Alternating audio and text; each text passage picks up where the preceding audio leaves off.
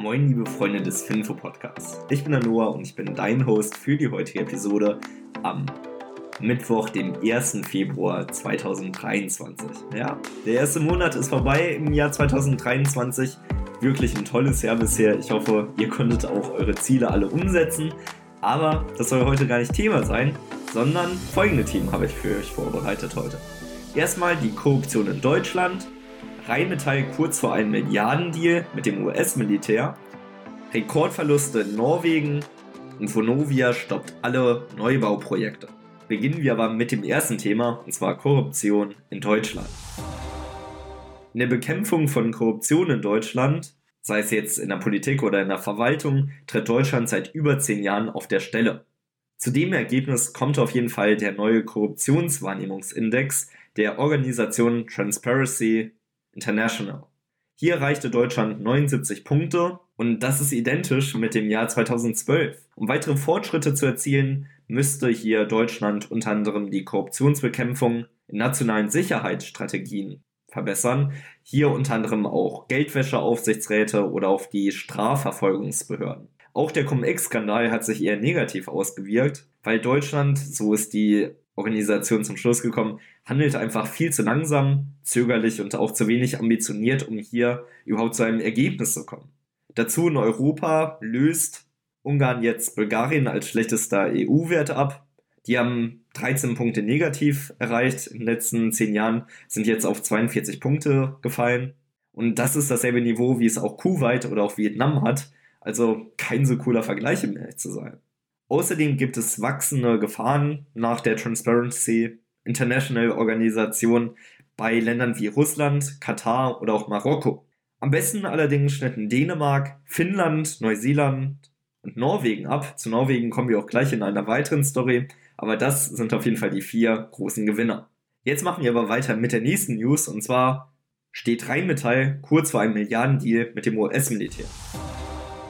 Rheinmetall steht offenbar kurz vor einem Milliardendeal mit dem US-Militär. Gemeinsam mit General Motors könnte die Rüstungsfirma nach eigenen Angaben bald den Ausbau der Lkw-Flotte der US-Armee vorantreiben. So soll die amerikanische Tochter von Rheinmetall mit der General Motors Tochter GM Defense Prototypen erzeugen, die dann hier die Flotte erweitern sollen. Zunächst soll erstmal die erste Phase eines Großbeschaffungsprogramms antreten und in US-Medien wird hier gesprochen, dass man hier ein insgesamtes Volumen von rund 24 Millionen US-Dollar hätte. Rheinmetall selbst hat hier noch keine Zahlen genannt, aber wie gesagt, von den 24 Millionen US-Dollar wird auch bestimmt einiges an Rheinmetall fließen. Und damit kommen wir heute auch zur Aktie des Tages, weil das ist die Rheinmetall-Aktie. Es ist natürlich eine sehr umstrittene Aktie, eben weil es ein Rüstungskonzern ist, aber die Vision des MDAX-Unternehmens ist es, die führende Technologien im Bereich Mobilität und Sicherheit anzubieten. Das Unternehmen aus Düsseldorf beschäftigt aktuell mehr als 25.000 Mitarbeiter. Rheinmetall wurde im Jahr 1889 von Hörder Bergwerks und Hüttenverein gegründet. Ziel war es, dem damaligen Deutschen Reich Munition zu liefern.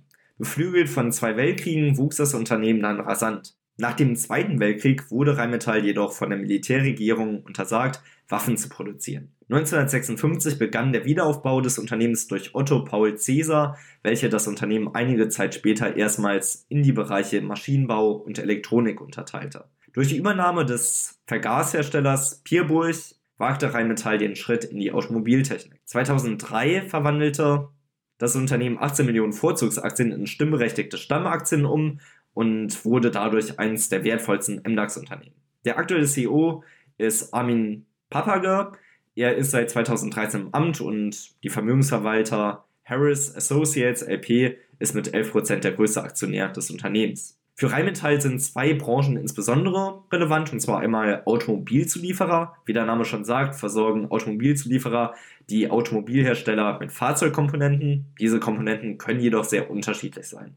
Das Angebot reicht vom kleinen Sensor bis hin zu kompletten Baugruppen. Beide Branchen sind extrem voneinander abhängig und zyklisch. Der Automobilmarkt ist sehr groß. Es werden jährlich über 70 Millionen Pkw und 20 Millionen Nutzfahrzeuge verkauft. In jedem Auto werden etliche Bauteile der Automobilzulieferer verbaut. Wachstumschancen bieten hier insbesondere die E-Mobilität und das autonome Fahren. Aber auch die Rüstungsindustrie ist relevant und die ist ebenfalls sehr zyklisch. Seit vielen Jahren ist das Wachstum auf einem historischen Tief, was jedoch sich jederzeit schnell ändern kann, was man hier auch mit dem Ukraine-Konflikt gesehen hat. Kurzfristiges Wachstum entstehend nämlich hier durch Kriege. Mittel- und langfristiges Wachstum entsteht unter anderem durch die NATO, die nämlich den Mitgliedstaaten vorschreibt, 2% des BIPs in die Verteidigung zu investieren. Einige Länder, Deutschland eingeschlossen, haben diese 2% lange Zeit nicht erreicht. Jetzt müssen sie es nachholen. Deswegen, ja, ein gewisser Nachholbedarf ist da. Das ist jetzt aber auch in den Kursen wirklich eingepreist. Aber wie genau verdient Rheinmetall jetzt Geld? Nun ja, 44% Automotive, 56% Defense. Das sorgt dafür, dass die Rheinmetall-Aktie auch 7 von 10 möglichen Punkten im alle Aktien Qualitätssquad wie gesagt, wenn ihr euch mehr damit beschäftigt, schaut euch die ausführliche Analyse auf alle Aktien an. Kennzahlen gibt es wie immer bei Europool. Aber man muss sagen, es ist ein zyklisches Unternehmen. Jetzt gerade sind wir wirklich auf hohen Ständen.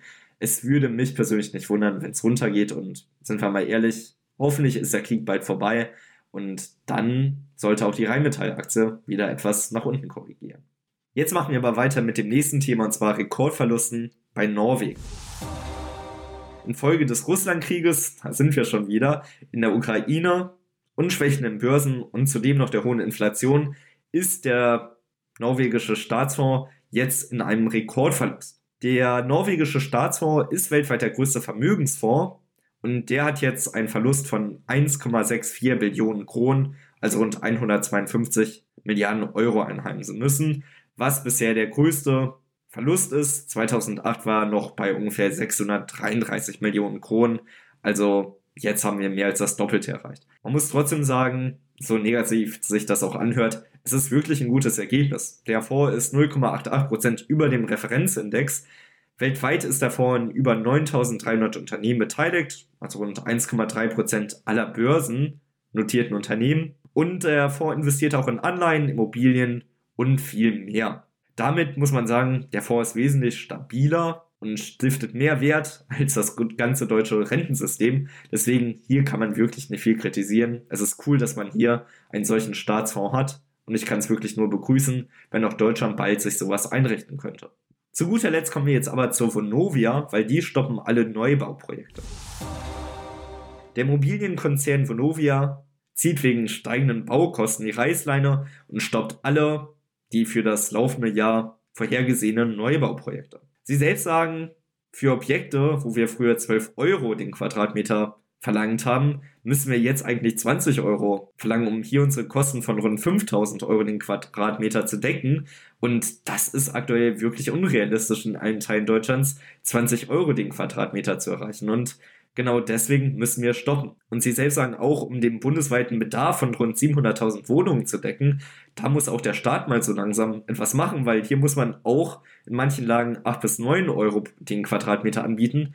Das ist unrealistisch und da muss der Bund auf definitiv klare Förderrichtlinien einrichten, damit man hier auch gewisse Anreize hat, das zu tun und damit auch die Bauaufträge digitalisiert werden können, wodurch das Ganze auch einfacher wäre.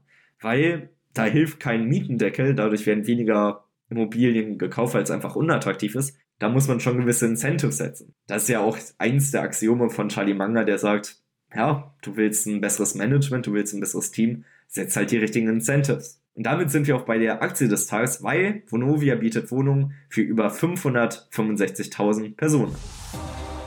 Und ja, das war's mit der heutigen Episode des Finfo Podcasts. Ich hoffe, ihr hattet Spaß beim Zuhören. Wir hören uns dann am Donnerstag wieder. Und bis dahin wünsche ich euch noch einen schönen Start in den Tag, einen schönen Februar und ja, macht's gut. Ciao.